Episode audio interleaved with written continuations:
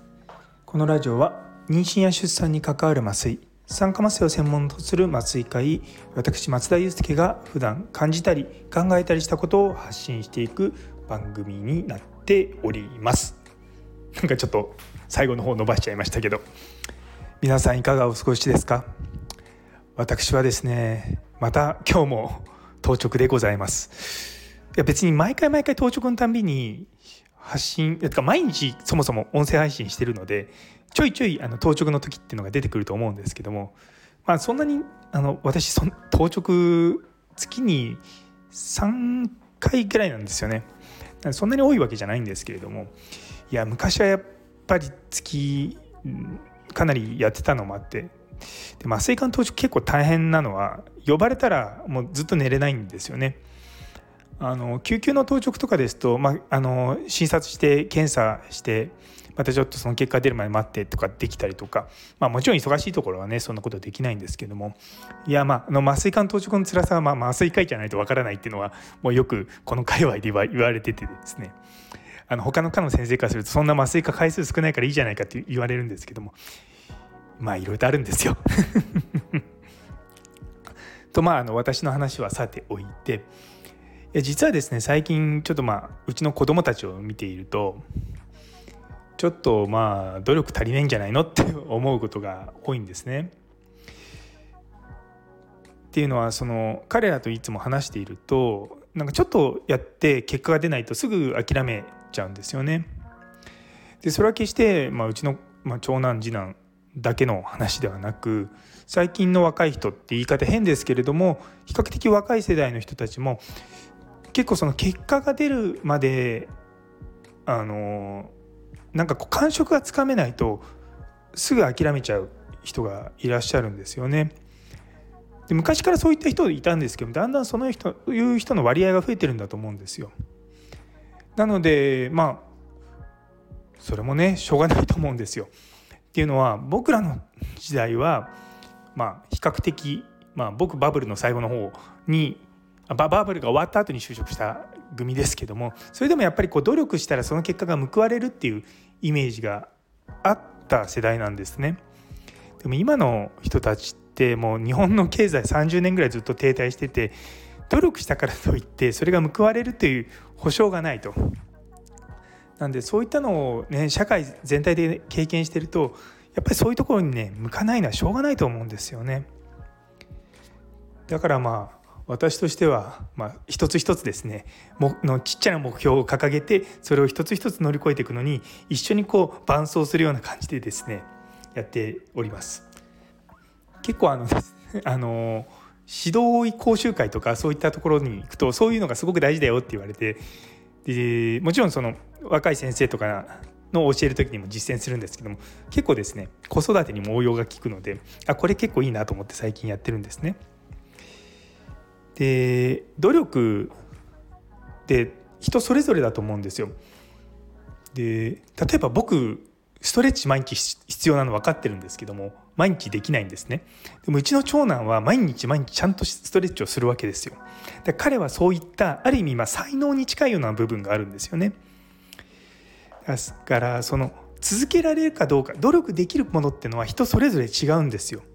私は多分勉強するのが好きだったしそういったものをやることに対してあの、まあ、多少大変でも頑張れたと思うんですけどもうちの長男次男はですねやっぱ勉強苦手なんですよね。彼らはですね小学校高学年とか中学校に入った時にカナダに行っていきなり英語も分かんない状態でボーンと投げ込まれたのでいきなり勉強できない人たちになっちゃったんですよね言葉ができなくてでそこでもう自信を喪失ししてしまったっていうのがあるんですよ。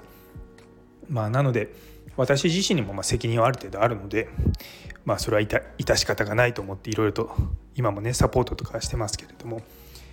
ぱりこう努力とか、まあ、挑戦とか、まあ、そういったのってちっちゃな成功体験の積み重ねでやっぱりやり続けられるようになるっていうのはあると思うんですよね。で最近ですね実はあの努力とはまると同じだっていうのがあの TikTok で見つけたんですよ。多分あの勘のいい人とか TikTok をよく見る人はですねお気づきだと思うんですけどもあの努力というのはうんこと同じだっていう クレヨンしんちゃんの野原宏の名言があるんですね。どういうことかというと踏ん張ること毎日すること水に流すことそしてその姿は決して人に見せないことっていうのがあるんですね。いややっぱり「クレヨンしんちゃん」ってすっごいいい漫画だなって思うんですよね。やっぱり毎日するっていう、まあ、2番目から入っちゃいましたけど毎日するってすごく大事だし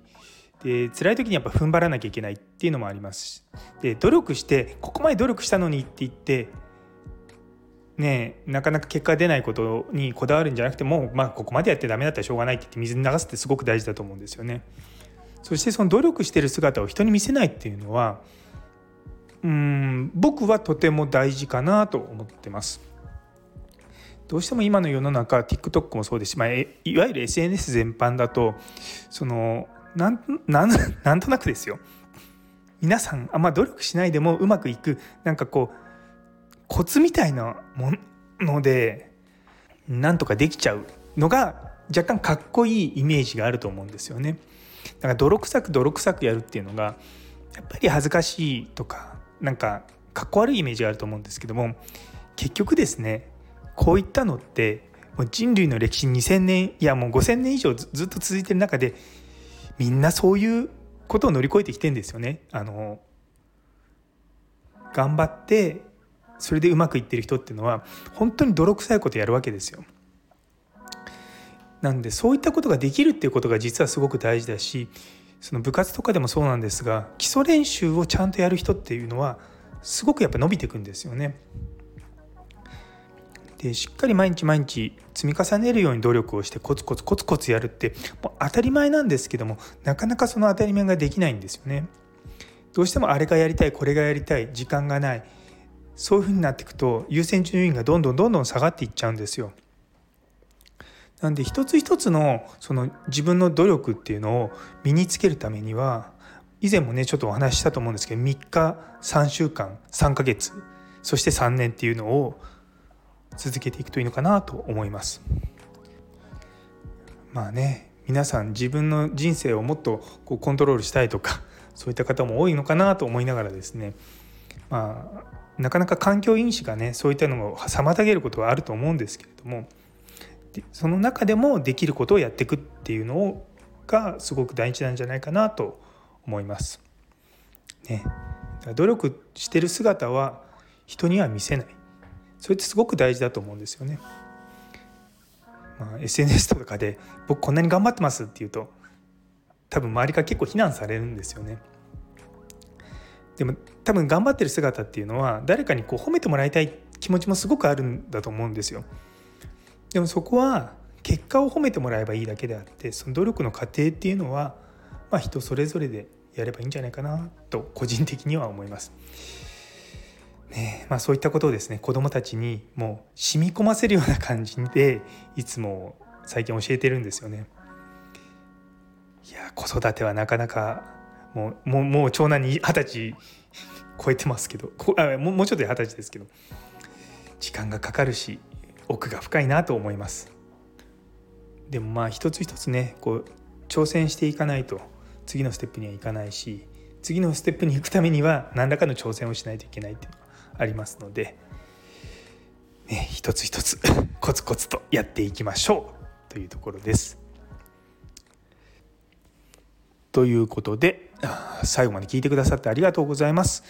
今日という一日が皆様にとって素敵な一日になりますように。それではまたどんなことがあってもあなたの努力を見守ってくれてる誰かがいると思います